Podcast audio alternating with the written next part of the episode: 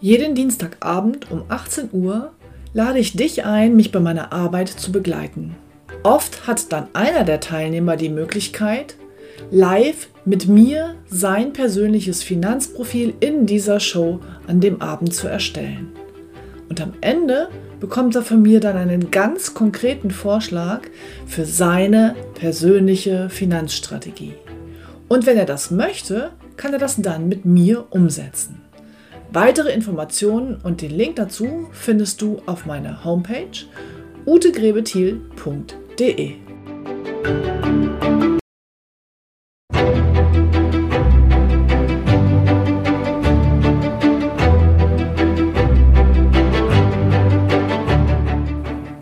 Finanzen verstehen, richtig entscheiden. Der Podcast für Ihre erfolgreiche Finanzstrategie.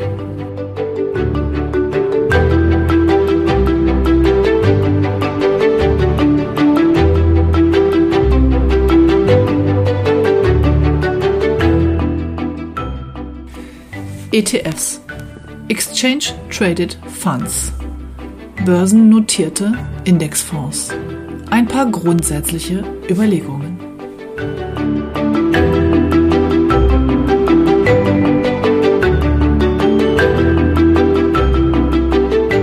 Mein Name ist Ute Grebethiel. Ich bin Ihre Gesprächspartnerin in allen Finanzfragen, von Geldanlage über Altersvorsorge bis zu Versicherungen. Ausgehend von Ihren Vorstellungen zeige ich Ihnen, welche Möglichkeiten Sie haben.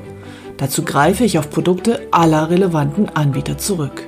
Sie entscheiden, was ich für Sie umsetze.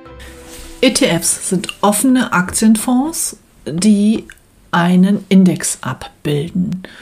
Und sie sind sehr kostengünstig und deshalb sehr beliebt, weil sie sich die Personalkosten fürs Management sparen. Das ist die Grundidee dahinter. Sie machen also einfach das, was ein Index macht. Okay, dann stellt sich natürlich die Frage, was ist überhaupt ein Index und wer stellt den Index auf? Nun, ein Index ist, wie soll ich das umschreiben, ist eine subjektive Zusammenstellung von Kriterien, die objektiv nachvollziehbar sind. Aber letztendlich denkt die sich halt irgendjemand aus. Die Herausgeber von Indizes sind in der Regel Ratingagenturen. Und der bekannteste hierzulande ist sicherlich der DAX. Und der meint halt den DAX 30. Das heißt, die größten deutschen DAX-Unternehmen. Die meisten Indizes weltweit sind, ist, also ein Hauptkriterium ist die Börsenkapitalisierung einer Aktiengesellschaft. Das bedeutet, die eher größeren Firmen mit hohen ähm, handelbaren und frei handelbaren Aktien haben hier Chancen. Das heißt, Indizes werden auch in der Regel nicht aufgestellt nach irgendwelchen Kriterien, oh, welche Branche oder welches Unternehmen oder hat die besten Wachstumschancen oder die beste Unternehmensführung oder diese Dinge. Von daher ist es auch zum Beispiel beim Thema Nachhaltigkeit relativ schwierig. Ähm, die engen Kriterien, die viele nachhaltige Fonds an ihre Aktien anlegen, dann auch in ETFs wiederzufinden oder in, in, Entschuldigung, in Indizes wiederzufinden. Also ist die erste Frage doch erstmal, was ist ein Index? Denn wenn jemand etwas nachbildet, dann möchte ich natürlich erstmal wissen, was ist das überhaupt? Nun, Ratingagenturen und die großen Börsen geben diese Indizes heraus. Das heißt, die stellen irgendein Regelwerk auf und sagen, wir legen einen Index fest, der heißt jetzt DAX 30 und da drin sind die 30 größten deutschen Unternehmen gemessen an ihrer Börsenkapitalisierung und wir überprüfen das auch regelmäßig und machen ein Index Rebalancing. Rebalancing kennen Sie vielleicht auch sonst von der Geldanlage her. Das geht einfach darum, wenn ich mir eine bestimmte Quote überlege, zum Beispiel 70 Prozent Aktien, 30 Prozent Renten, dann gucke ich immer wieder hin und sind die Aktien gestiegen, verkaufe ich welche, um wieder auf 70, 30 zu kommen. Sind die Aktien gefallen, dann kaufe ich welche nach. Ich stelle also das einmal vorgegebene Verhältnis, was ich mir ausgedacht habe oder woher auch immer es kommt, wieder her. Und das machen die großen Indizes auch. Auch da muss man halt überlegen, passt das überhaupt in das, was Sie eigentlich wollen, in Ihre Anlagestrategie. Nun, wenn ich jetzt verstanden habe, was ein Index ist, dann suche ich nach einem Fonds, der diesen Index nachbildet. Doch bevor ich die ETFs vergleiche, die diesen Index nachbilden, ist doch erstmal die Frage, welchen Index möchte ich überhaupt haben in meinem Portfolio und nachbilden. Und es gibt tatsächlich drei Millionen Indizes weltweit. Einige hundert sind davon für Privatanleger nutzbar. Und wenn Sie auf die üblichen Seiten im Netz gucken, dann finden Sie diverse Vergleichstools, wo Sie sich Ihren ETF raussuchen können. Aber welcher Index überhaupt für Ihre persönliche Situation, Ihre Ziele und das, was Sie wollen, sinnvoll ist, darüber habe ich relativ wenig gefunden. ETFs sind ursprünglich mal erfunden worden für operative Manager, also für diejenigen, die Portfolios zusammenstellen, nachdem sie mit ihren Kunden gesprochen haben und in der Beratung sich das angeguckt haben. Da sie eben sehr kostengünstig sind, weil sie das ganze Management einsparen, sind sie mittlerweile beim Privatanleger sehr beliebt. Ich habe eine Menge Zuschriften von Ihnen gekriegt, vielen Dank dafür und habe mir ein paar ETFs etwas genauer angeguckt. Und da gibt es unterschiedliche Ansätze. Da gibt es mal ähm, den Welt, das Weltportfolio, dass man sagt, ich versuche einfach weltweit zu streuen. Feste Aktien- und Rentenquoten, ähm, die vorgegeben werden und alle möglichen Strategieansätze. Ähm, ich möchte hier nochmal zwei Begrifflichkeiten auch nochmal genauer definieren, die, glaube ich, öfter mal auch durcheinander gebracht werden. Also man nennt die ETFs auch passive Aktienfonds, weil es dort kein aktives Management gibt. Und dann gibt es die aktiv gemanagten Aktienfonds, wo also ein Fondsmanager sich in einen bestimmten Bereich einarbeitet, äh, irgendwelche Vorgaben, meinetwegen auch deutsche Aktien, deutsche ähm, große Aktien, na, wie heißt es gerade? Ähm, Blue Chips oder der Begriff fehlt mir gerade, Large Caps. Ähm, Genau wie der DAX 30 zum Beispiel. Und dann sagt er aber, okay, ähm, ich hatte den Riecher, dass ich Wirecard doof finde, ich lasse es halt mal draußen. Das heißt, er gibt seine eigene Meinung und seine Expertise dazu und mischt dann den Aktienfonds selber. Dafür bekommt er Geld und Gebühren. Meist steht auch ein ganzes Team dahinter, sodass hier schon von den Kosten her das nicht unerheblich ist. Und da sind die ETFs eben deutlich günstiger. Das heißt, manchmal wird von aktiv und passiv gesprochen und damit gemeint werden halt gemanagte Fonds und nicht gemanagte Fonds. Dann gibt es aber auch noch den aktiven und den passiven Anleger. Und das bitte ich Sie nicht zu verwechseln. Damit ist gemeint, fangen wir mit dem passiven Anleger an, das ist die Buy-and-Hold-Strategie. Das heißt, er investiert und lässt das Geld dann drin, überlegt sich vorher, was, worein, wie viel und dann sitzt er es aus. Das ist im Grunde ja auch die Basis meiner Empfehlungen, immer an ihren Zielen orientiert. Aber die Strategie für das Ziel, die soll in der Regel durchgezogen werden. Naja, und dann gibt es halt den Trader oder Daytrader im Extremfall oder auch Minutentrader oder wie immer Sie das nennen wollen. Das heißt Menschen, die der Meinung sind, dass sie mit ständigem Kaufen und Verkaufen eine Überrendite erzielen können. Ich nenne diese Vorgehensweise oder die, die Menschen, die das machen, ja operative Manager.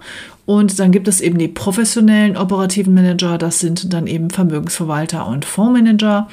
Und dann gibt es ähm, Privatanleger, die operativer Manager, Klammer auf, spielen, Klammer zu.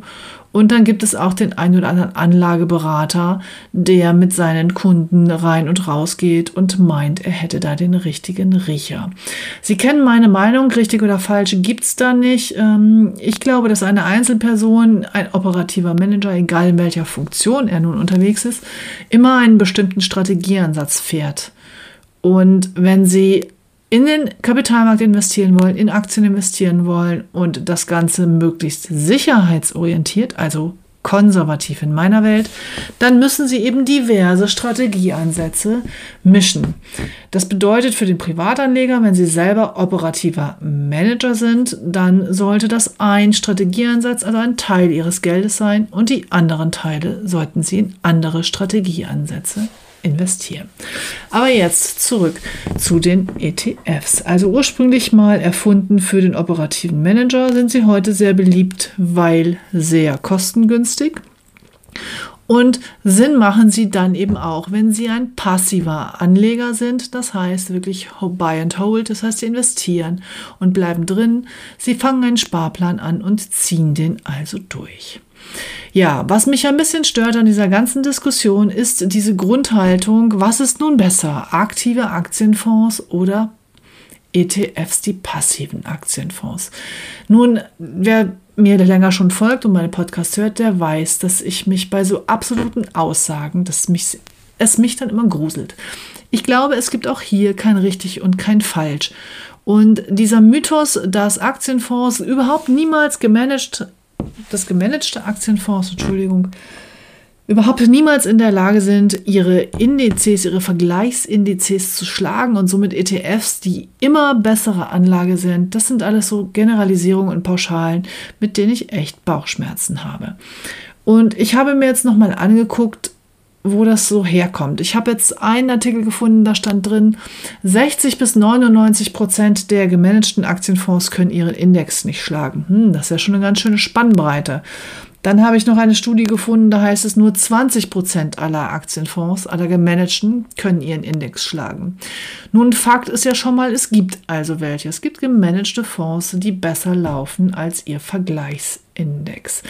Wenn Sie mal Zeitungsartikel dazu lesen, habe ich zwei, drei gute Beispiele dann ist es auch wirklich manchmal so, dass da einfach, ähm, ich glaube, für die reißerische Schlagzeile Äpfel mit Birnen verglichen wird. Da wird zum Beispiel dann ein ein Small Cap Deutschlandfonds mit dem DAX 30 verglichen oder umgekehrt. Sie nehmen einen Aktienfonds, einen gemanagten, der in die großen deutschen Werte investiert und vergleichen den dann mit dem DAX 100. Und äh, über solche Vergleiche kann ich natürlich immer es so drehen, dass das, was ich gerne darstellen möchte, dann besser aussieht. Aber dieser Podcast heißt ja Finanzen verstehen und dann richtig entscheiden. Und jetzt habe ich mal, ich bin keine Mathematikerin, aber nochmal echt drüber nachgedacht, warum sich dieser Mythos, dass gemanagte Aktienfonds oder gemanagte Fonds grundsätzlich schlechter sind als ETFs, äh, so lange hält. Und ich glaube, das hat auch einfach folgenden Hintergrund. Ähm, wenn Sie einen Index nehmen, dann haben Sie einen Index. Und wenn Sie jetzt egal ob 10, 100 oder 1000 Investmentfonds vergleichen, die diesen Index abbilden oder so ähnlich investieren, dann haben sie bei den gemanagten Fonds, ob nun 10 oder 100 oder 1000, vermutlich eine gaußsche Normalverteilung. Das heißt, sie haben sehr schlechte gemanagte Fonds dabei und sie haben auch sehr gute gemanagte Fonds dabei. Allerdings ist die Wahrscheinlichkeit, dass über diese gaußsche Normalverteilung der Durchschnitt der gemanagten Fonds schlechter ist als der zugrunde liegende Index, nahezu 100 Prozent. Das heißt, wenn ich die gemanagten Fonds durchschnittlich betrachte, kann es eigentlich in meiner Logik gar kein anderes Ergebnis geben, als dass die Ausgangsindizes besser sind. Und deshalb stellt sich doch die Frage, was ist denn, wenn es mir gelänge, die guten gemanagten Aktienfonds von den nicht so guten zu unterscheiden und die vielleicht aus Risikostreuungsgründen, da ich ja verschiedene Märkte und vor allem verschiedene Strategieansätze miteinander kombinieren will, wenn ich dann diese guten Investmentfonds, gemanagten Investmentfonds auch noch mit ETFs kombiniere. Nun, ich habe von Ihnen zugemeldet bekommen drei Beispiele. Diese äh, ETF-Papiere habe ich mir genau angeguckt. Und dazu möchte ich noch mal ganz kurz erklären, wie wir das bei MLP machen. Wir haben beim MLP eine Expertenabteilung zum Thema Geldanlage und Investmentfonds. Und diese Abteilung sucht aus dem aktuellen Angebot in den einzelnen Kategorien immer einen oder zwei Fonds aus, die dann bei uns auf die Plattform gestellt werden. Sprich, wenn ein Kunde sich von mir beraten lässt, schlage ich ihm aus dieser Liste einen Fonds vor. Das funktioniert wie folgt.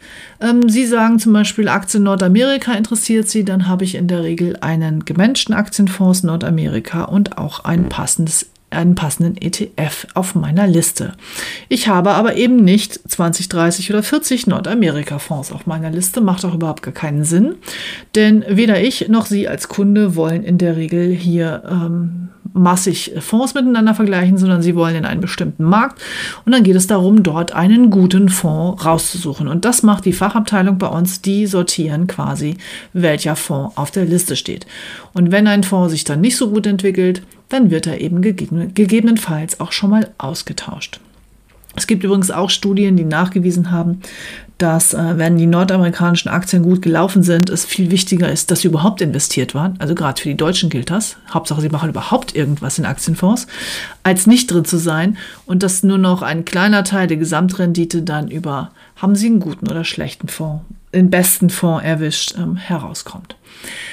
Also, was ist jetzt meine Aussage? Ähm, es macht Sinn, ETFs und gemanagte Fonds miteinander zu mischen.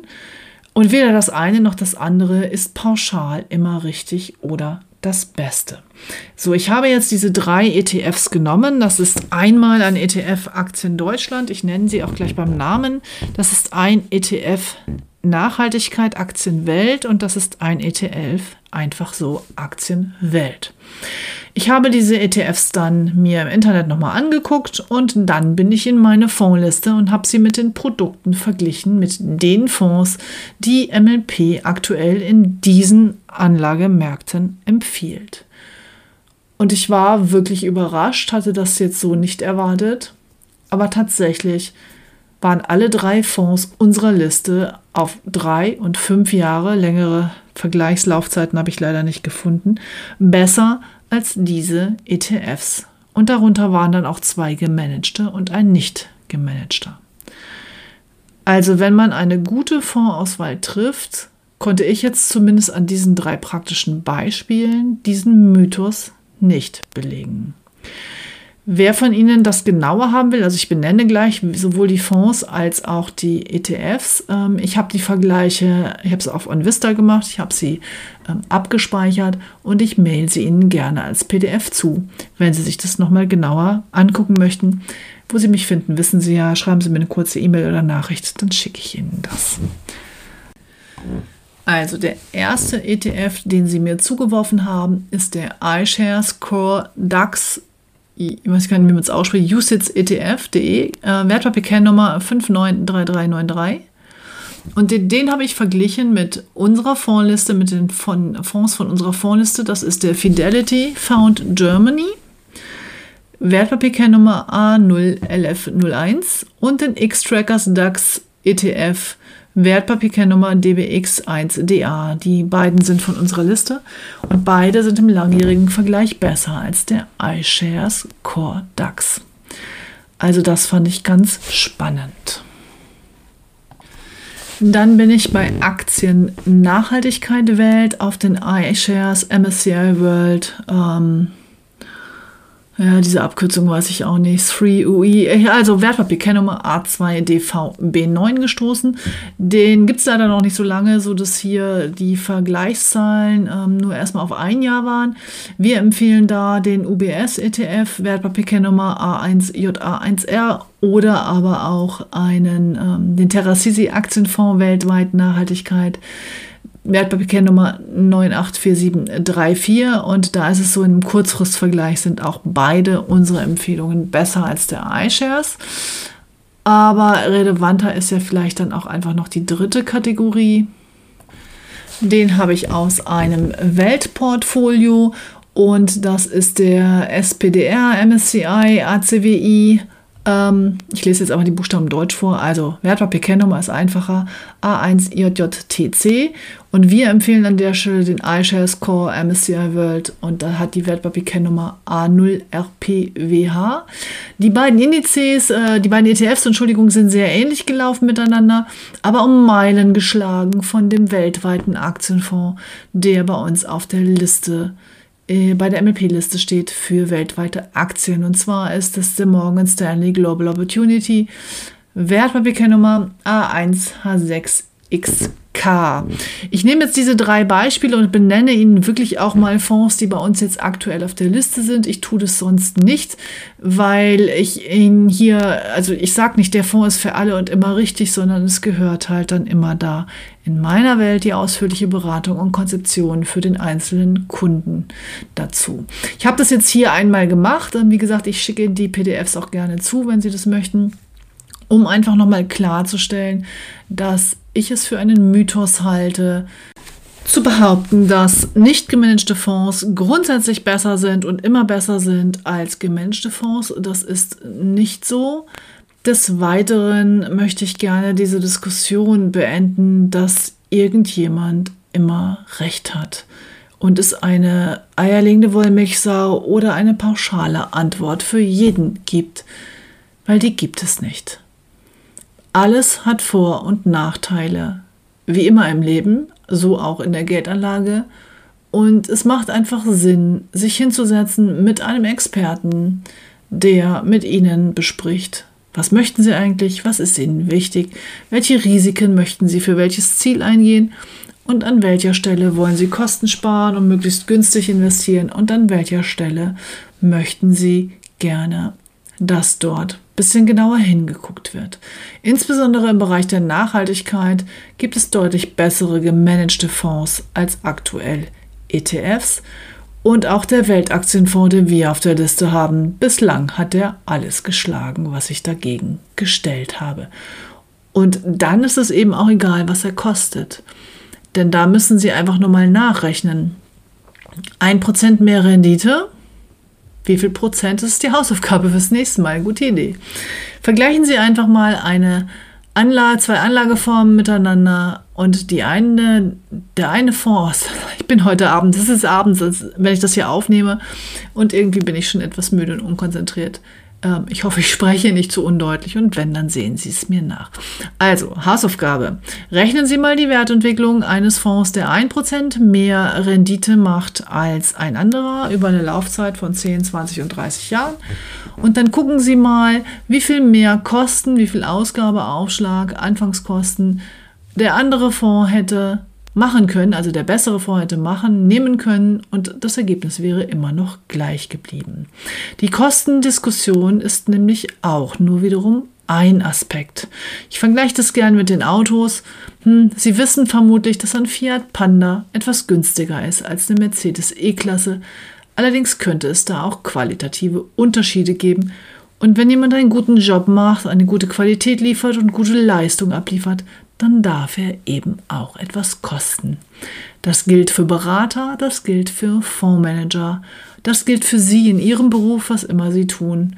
Und manchmal macht es auch Sinn, das Billigste zu nehmen und auf die Kosten zu achten. Aber eben nicht immer. Und von daher, ich verbleibe wie immer mit einer wunderbaren Woche für Sie. Ich fahre tatsächlich jetzt noch mal zwei Tage an die Ostsee. Möchte so gern noch mal ans Meer dieses Jahr. Das war ich noch gar nicht. Und ich hoffe, ich habe Ihnen ein paar Anregungen geben können. Es gibt kein richtig oder falsch, es gibt nur passend und unpassend. Alles hat Vor- und Nachteile. Und mit dieser Philosophie schicke ich Sie ins Wochenende an diesem Financial Friday. Bis bald, Ihre Ute Grebethiel.